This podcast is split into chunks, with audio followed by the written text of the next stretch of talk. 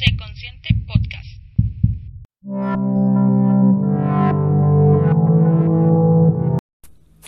Hola, hola, bienvenidas y bienvenidos a este nuevo episodio de Sé Consciente Podcast. Me alegra un montón que me estés escuchando, si vas manejando, si es antes de dormir, si es al despertar. Agradezco mucho el que me hagan saber cuánto les ha funcionado y cuánto les gusta el podcast, cuánto, qué episodio les gusta más o de qué cosas quieren como que hablemos. Yo, ya saben, déjenme sus mensajitos, déjenme comentarios en las publicaciones que vamos haciendo para que yo conozca también cuál es su interés, cuál es el que más les ha gustado, qué es lo que quieren saber porque el interés o el objetivo de este podcast siempre va a ser el mismo que es que conozcamos un poco más nuestra mente y seamos conscientes, que nos demos cuenta de lo que nos rodea, de lo que está mal, de lo que está bien, de lo que queremos cambiar, de por qué lo queremos cambiar. Es un verdadero y continuo crecimiento el poder darte cuenta de las cosas que no te sirven y las cosas que sí. Y por eso ser consciente pues está estamos haciendo, ¿no? Que, que llegue más lejos, que, que crezca en comunidad. Entonces, si a ti te gusta y lo escuchas, yo te invito a que porfa lo compartas, que se lo enseñes a tu familia, a tus amigos. Y si no te gusta, pues igual, se lo, se lo comentes, lo compartes con alguien más. Si es la primera vez que me estás escuchando y dices, ay, yo no sé qué está diciendo esta mujer, dice puras tonterías, pues igual, compártelo para que alguien más tenga su propia opinión y entonces se abra un debate o me hagan saber por qué a uno no le gusta y por qué al otro sí yo me encanta, me encanta escuchar sus opiniones, leer sus opiniones, sus comentarios. Así que, adelante. Y bueno, hoy en este episodio vamos a hablar justamente de un tema muy, muy, muy importante, sobre todo para este país, para la psicología. Hay dos grandes trastornos, creo, en nuestro país que todo el tiempo estamos viendo. Dos grandes trastornos, dos grandes afecciones mentales, dos grandes obstáculos en cuanto a una enfermedad mental. Y este es la ansiedad y la depresión. Hace un tiempo yo hablé en este podcast sobre la ansiedad, que justamente es en el episodio 3, si te gusta y si te interesa y si crees que si tú escuchaste ya los episodios, pero este no lo has oído o empezaste a escucharlos a partir de cierto episodio, el episodio 3 hablamos de ansiedad. Pero además de la ansiedad hay otro que se define y que es la depresión. Estos dos son los mayores trastornos, son los mayores eh, más fuertes quizá en nuestro país, que más personas padecen desgraciadamente. Entonces está la ansiedad y está la depresión. Y este pasado, eh, hoy, que es 16 de, de, enero, se publica el podcast, hoy es, hoy es sábado 16, pero el pasado 13 de enero fue el día de la lucha contra la depresión. Entonces por eso quise hoy hablar sobre ese trastorno, porque quizá muchos lo están padeciendo pero no lo conocen o creen que lo están padeciendo pero no saben cuáles son las características del trastorno o incluso ya muchos viven con ello, ¿no? Ya los diagnosticó un, psiquiatra, a lo mejor ya están medicados para tratar esta, esta situación. Entonces la depresión es un trastorno, es una enfermedad, es una condición que te va a afectar en tu día a día, que te va a generar malestar, que te va a hacer cambiar, te va a hacer una persona distinta. Y por eso quiero hablarte hoy sobre la depresión. Primero y lo más importante para mí cuando hablamos de depresión es entender que la depresión no es un estado de ánimo, la depresión no es estar triste, la depresión no se cura con échale ganas, la depresión no la vamos a sanar diciéndole a la persona haz ejercicio, eh, hay que salir más, consigue una, una pareja, no, tristemente y desgraciadamente la depresión va más allá, la depresión es algo crónico, mental, como lo es la diabetes, como lo es la hipertensión, como lo es la ansiedad. Y no estamos muy acostumbrados a entender estos conceptos de esa manera. Entonces, la depresión no es un estado de ánimo. No podemos nosotros decir, ¿cómo te sientes? Deprimido. Porque entonces estás diagnosticándote como un trastorno. Tú puedes decir, estoy triste, estoy preocupado, estoy nervioso, quiero llorar, pero no estás deprimido como tal. Porque cuando estás deprimido o deprimida, Hay muchos más factores, hay muchos más factores, hay muchas más razones, hay muchos más sentimientos que vas a empezar a sentir. Entonces, lo principal que pasa cuando tú puedes empezar a sospechar o decir, creo que tengo depresión, es que tú lleves más de seis meses desinteresada o desinteresado en cosas, que ya no te guste o que ya no sientas placer o ya no sientas bonito al hacer lo que antes te gustaba, el que ya no te sientas cómodo en lugares donde antes lo hacías, el que ya no disfrutes lo que haces, el que no te quieras levantar de la cama, no porque digas, ay, es que hace frío o ay, es que tengo flojera, no, es que realmente te levantas y la primer, el primer pensamiento del día es, ¿y para qué me voy a levantar? ¿Para qué, ¿Para qué estoy aquí? ¿Cuál es el propósito? Y que además todas estas cosas hayan sido o sean constantes en un periodo de mayor a seis meses. Si tú llevas ocho meses, si tú llevas un año, dos años, en esa misma situación en la que ya no te quieres levantar o en la que te levantas y te preguntas para qué estoy aquí o tienes llanto fácil también, de pronto piensas cosas que te, que te ponen muy triste y empiezas a llorar y realmente no tienes muy clara la causa o a lo mejor tienes clara la causa, pero esto está irrumpiendo en tu funcionalidad, en las funciones de tu día a día, en la relación con los demás, ahí es donde empezamos a hablar de un trastorno. Ahí es donde ya no hablamos solamente de estoy triste. Una tristeza normal, digamos, adecuada dentro de los parámetros de las emociones, es si a ti te pasa algo. Obviamente que si tú pierdes algo, si no consigues algo, si alguien te trata mal, si discutes con alguien, si terminas una relación, si alguien cercano fallece, todas estas cosas son razones para sentirte triste. Todas estas son razones válidas que te pueden hacer sentir triste, que te pueden hacer sentir así. Pero no al grado, por ejemplo, de no quererte levantar o no al grado de interferir en tus funciones diarias, en tu trabajo, te digo, en la relación que tienes con los demás.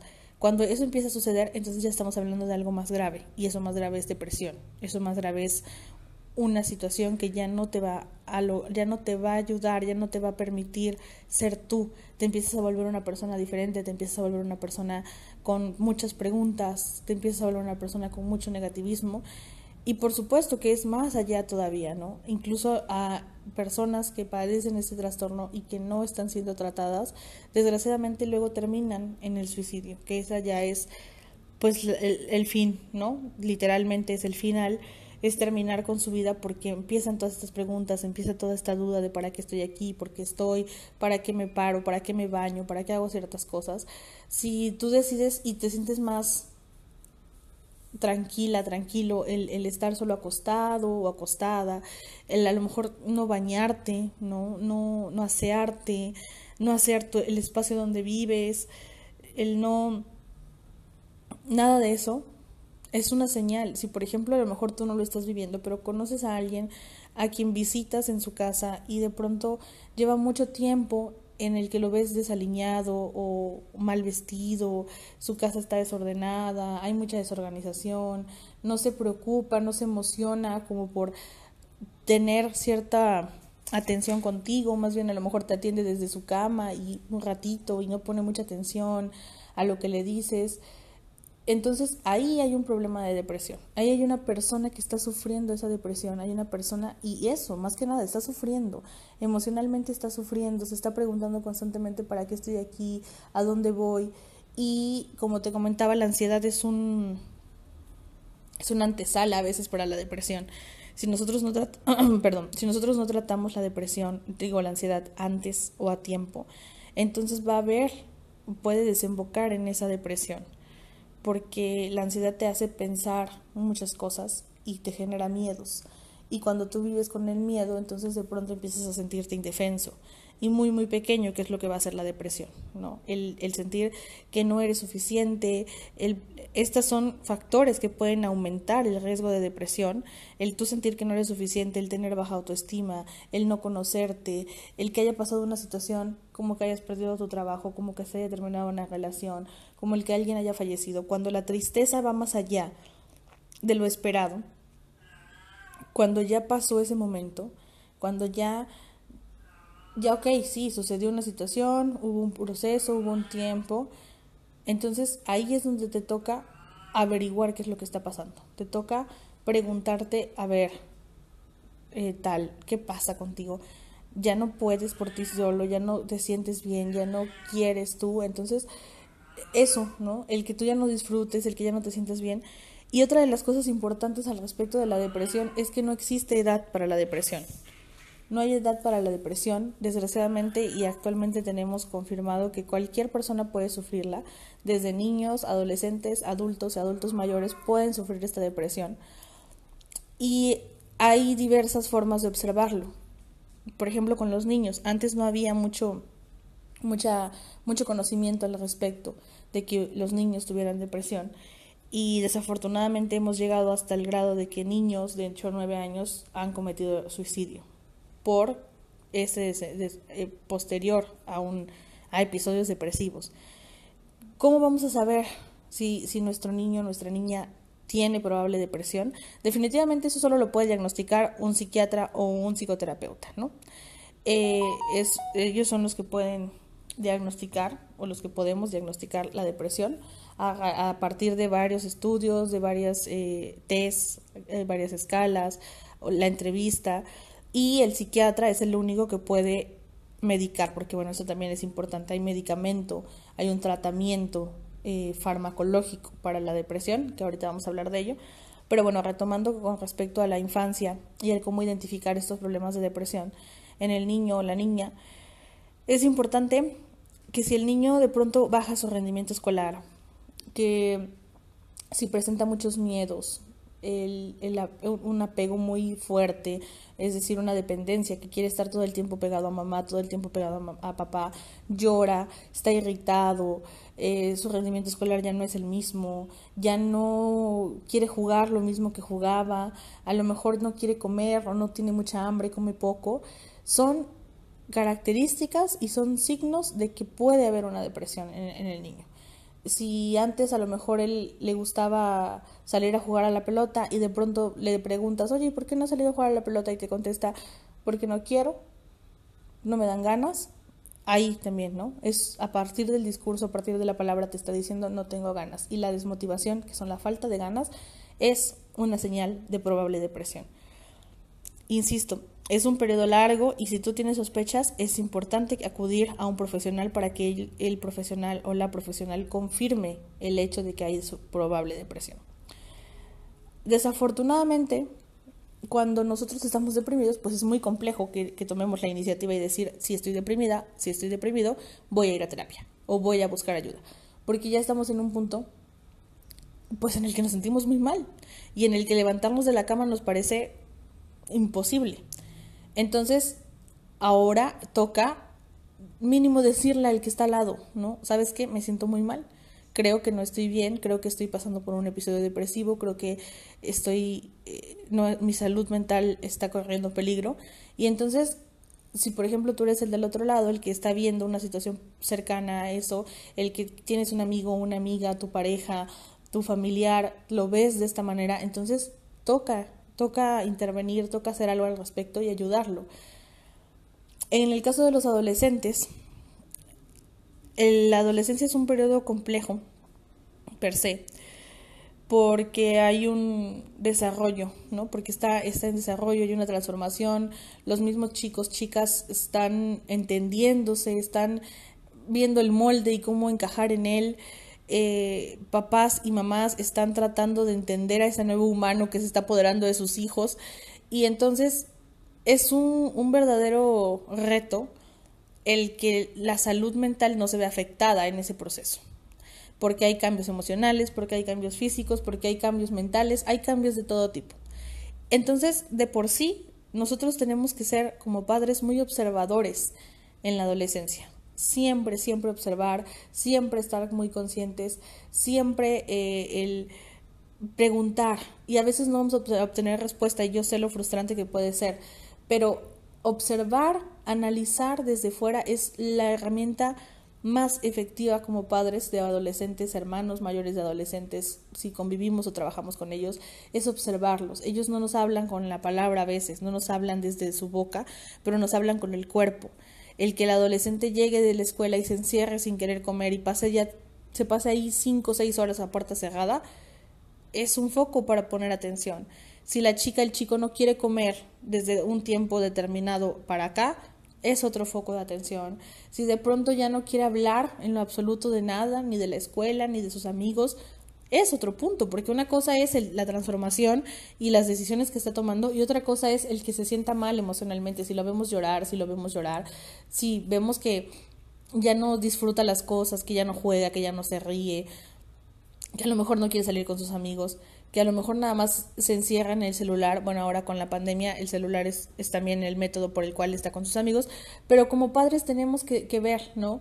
El qué tanto puede estar pasándola mal nuestro hijo, si está sufriendo, si algo le está lastimando y no nos los va a decir probablemente. Él no va a buscar o ella no va a buscar ayuda y decirte, mamá, papá, creo que estoy deprimida. Ojalá lo hiciera y hay chicos, chicas que lo pueden hacer, pero quienes no, les toca a ustedes como padres ir a apoyar, ir a, a respaldar y entonces buscar la, ayuda profesional para que alguien confirme ese diagnóstico de depresión.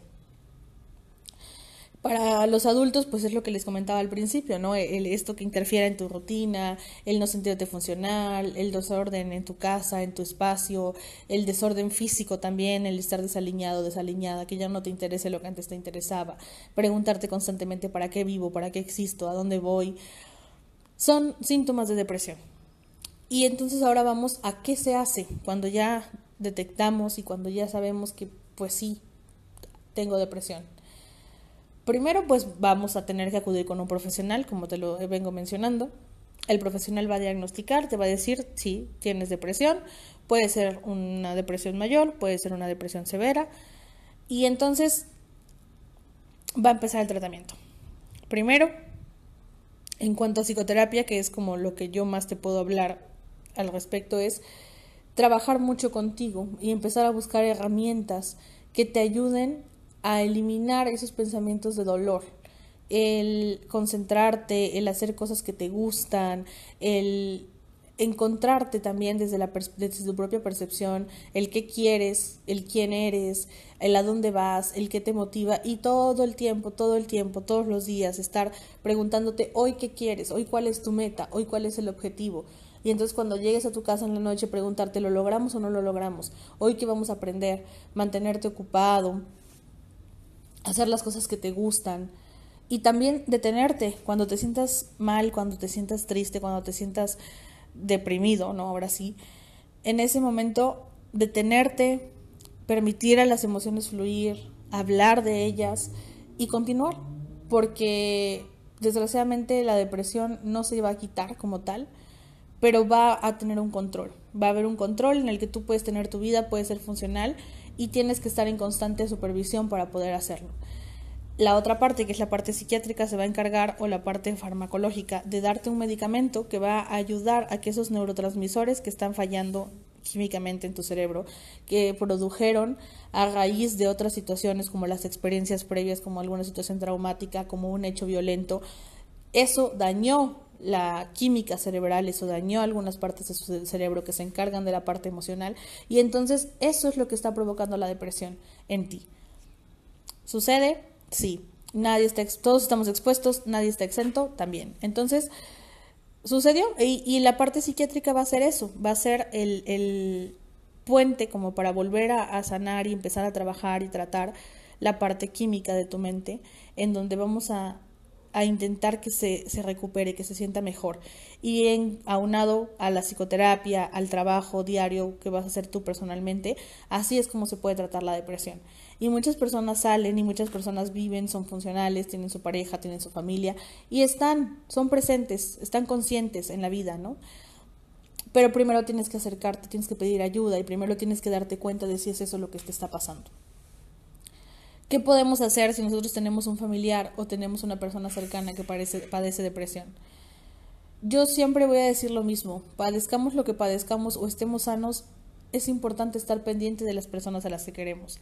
¿Cómo estás pendiente de las personas a las que quieres? Preguntándoles cómo están, preguntándoles cómo se sienten, preguntándoles qué están haciendo para ser mejores, ayudándolos a ser mejores, recordándoles lo que valen para ti, y a veces se nos olvida, a veces creemos que todos estamos conscientes de lo que somos, de lo que tenemos, pero nos toca recordárselo.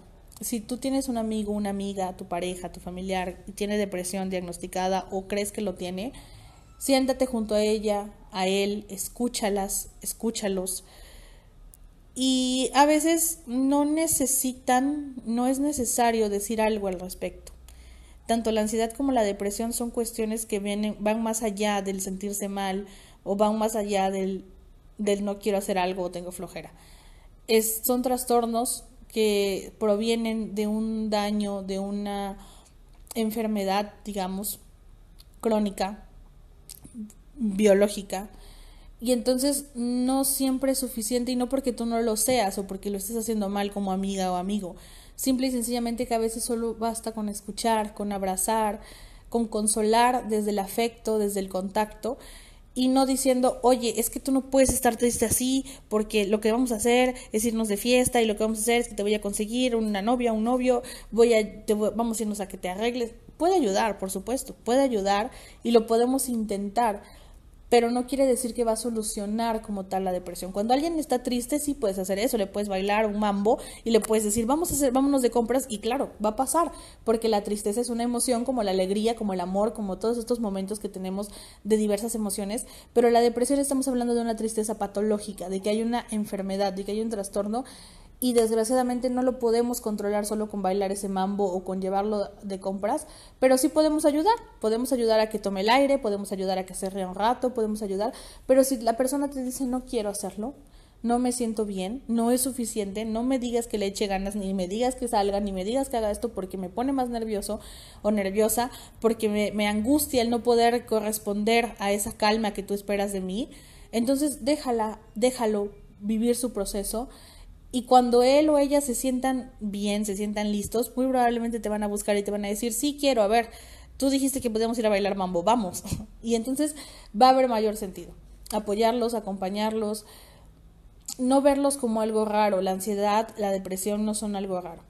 La depresión es una condición, una forma de vida. Y a ti, si, si alguien que esté escuchando el podcast de hoy, el episodio de hoy de este podcast, vives con depresión, llevas mucho tiempo a lo mejor así, a lo mejor estás medicado o medicada, sigues un proceso de terapia, compártenos tu experiencia, compártenos cómo es para ti vivir con depresión y, y haznoslo saber, ¿no? Para que también todos tengamos esa idea clara de lo que yo les estoy hablando, que se puede, que se puede tener muchas cosas aún con esta, con esta enfermedad y, y busquen apoyo, busquen esta ayuda profesional. Es complejo vivir con un trastorno sin ayuda, sin que nadie lo sepa, porque desgraciadamente puede desencadenar en situaciones más difíciles y dolorosas para todos. La depresión no es un estado de ánimo, se lo repito, la depresión es algo que hay que tratar con delicadeza, con respeto y buscar buscar estar mejor, buscar sentirte bien. Sé consciente de lo que tienes, sé consciente de que hay trastornos, de que existen enfermedades a las cuales todos estamos expuestos, pero podemos vivir con ellas. Te abrazo mucho hasta donde estés, desde donde me escuches, a la hora que me escuches, y espero el episodio de hoy te haya servido en, en honor o en siguiendo esto que, que pasó el 13 de enero, que fue el día de la lucha contra la depresión.